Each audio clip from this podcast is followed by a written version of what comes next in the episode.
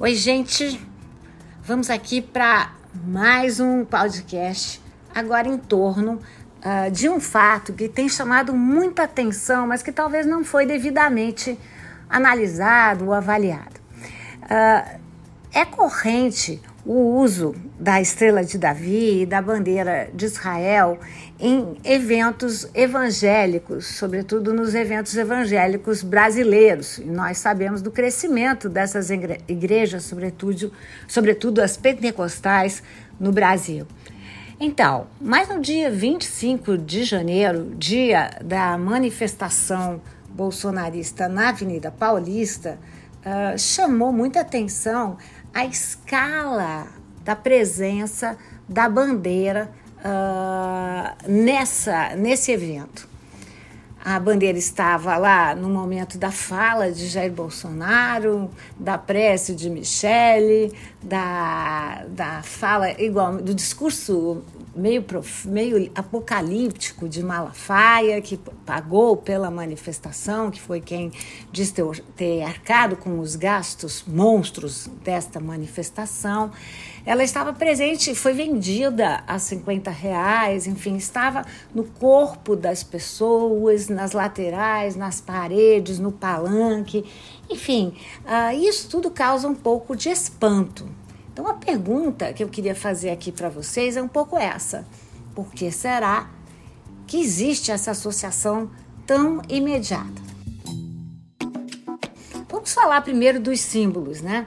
Uh, se a gente seguir uma certa liturgia bíblica, é possível dizer que a bandeira de Israel seria associada à promessa de Deus a Abraão de que sua descendência seria tão numerosa quanto as estrelas do céu.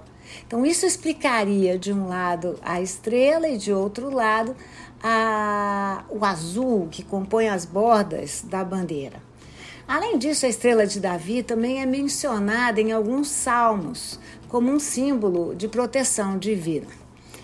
Segundo a Bíblia, ainda, uh, essa seria uma forma de salvaguardar esse povo. Tanto que há o costume de pessoas judias uh, levarem a estrela de Davi uh, sempre no peito, numa corrente. Então há, sem dúvida, uma questão de proteção. Essa bandeira ela vai se tornar, uh, vai, vai se transformar na bandeira oficial só em 1948 com o, o, a, o nascimento do Estado de Israel. No entanto, uh, durante um certo tempo, ela ficou absolutamente vinculada ou à religião judaica ou então ao próprio Estado de Israel.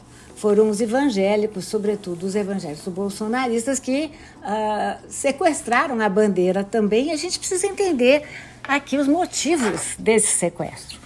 Bom, é possível dizer que há um fundo religioso e há um fundo político também.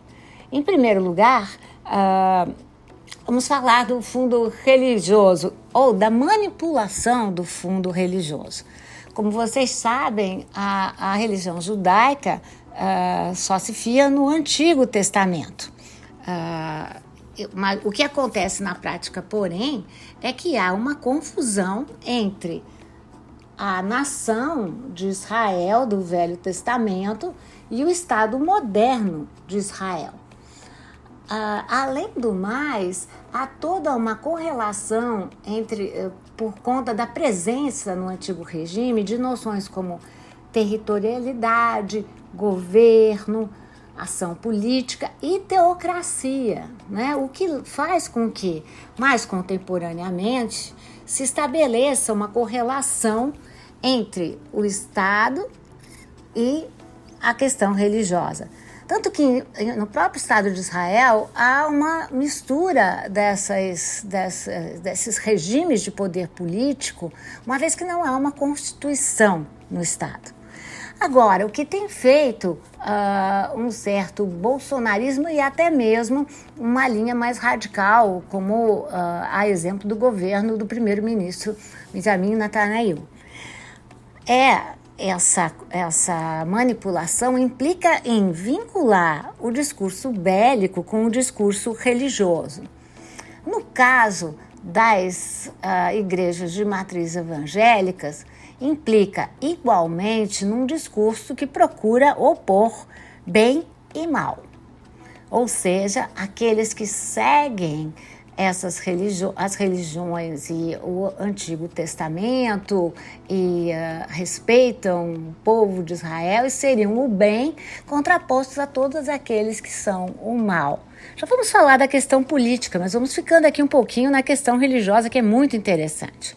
Outra interpretação corrente tem a ver com o que se chama de relógio do fim do mundo. Uh, Israel, seguindo-se essa interpretação, seria um sinal do divino, uh, e, que, e antes do final uh, do mundo, Deus teria dado forma a esse estado e a esse povo que volta à terra prometida. Aí, daí vem as interpretações de um povo eleito, de um povo do bem e tudo mais.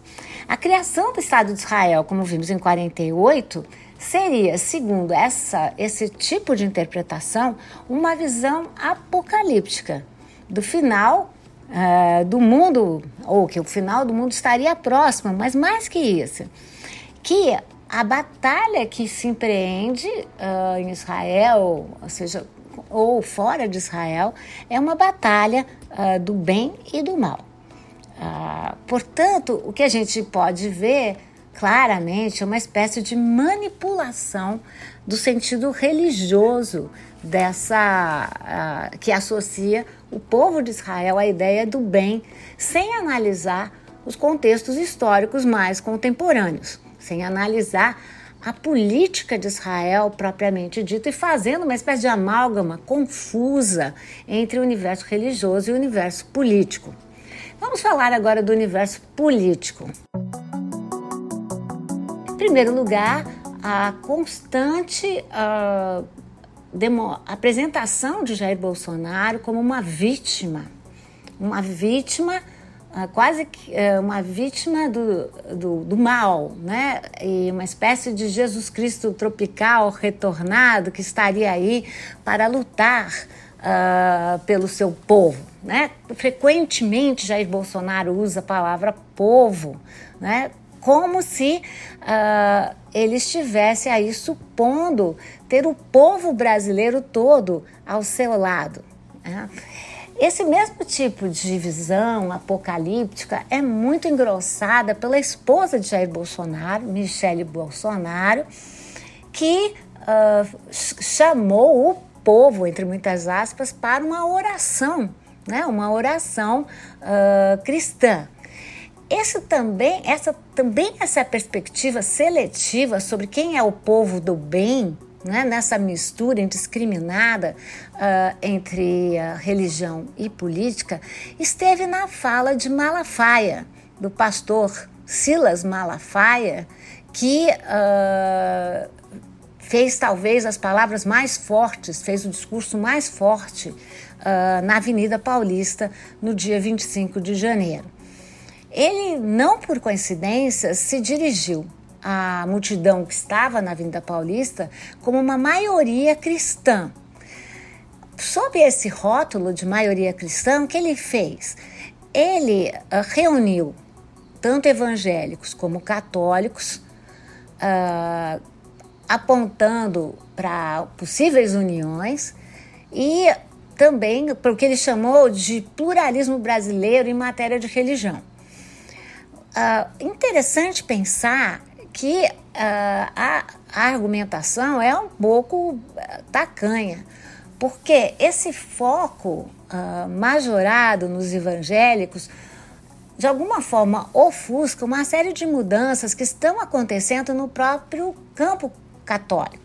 Por exemplo, Malafaia, de propósito, não contempla no discurso que ele fez uh, aqueles católicos, os grupos de católicos que são críticos uh, da teologia, uh, ou melhor, ele não contempla no seu discurso uh, as pessoas que são críticas, como as, os, as pessoas que, que defendem a teologia da libertação e, e outros movimentos religiosos que se auto-intitulam como progressistas. Então, o que faz Malafaia é construir uma espécie de visão ônibus ampla do, do cristianismo e alçar a religião como um discurso de ordem, né? um discurso de ordem diante uh, da desordem que existiria uh, no Brasil.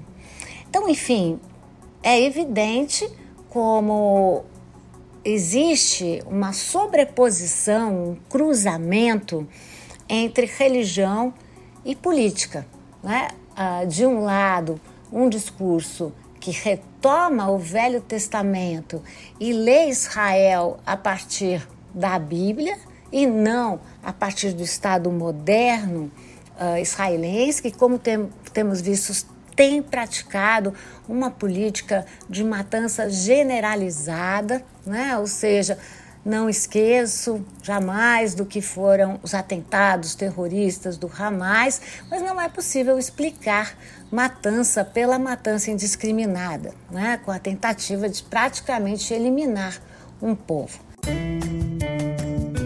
O contexto é polêmico, a discussão é polêmica, assim como foi muito polêmica a manifestação uh, na Avenida Paulista. Uh, esse, esse tipo de discussão da oposição bélica religiosa entre o bem e o mal não nos ajuda em nada. Ela só produz mais divisão, só produz mais polarização e usa a religião como uma bengala, não para fazer o bem e para irmanar as pessoas, mas usa a religião para dividir os brasileiros, as brasileiras e os brasileiros. É um discurso sectário, um discurso religioso num país que tem na sua Constituição a afirmação de que o Brasil é um Estado laico.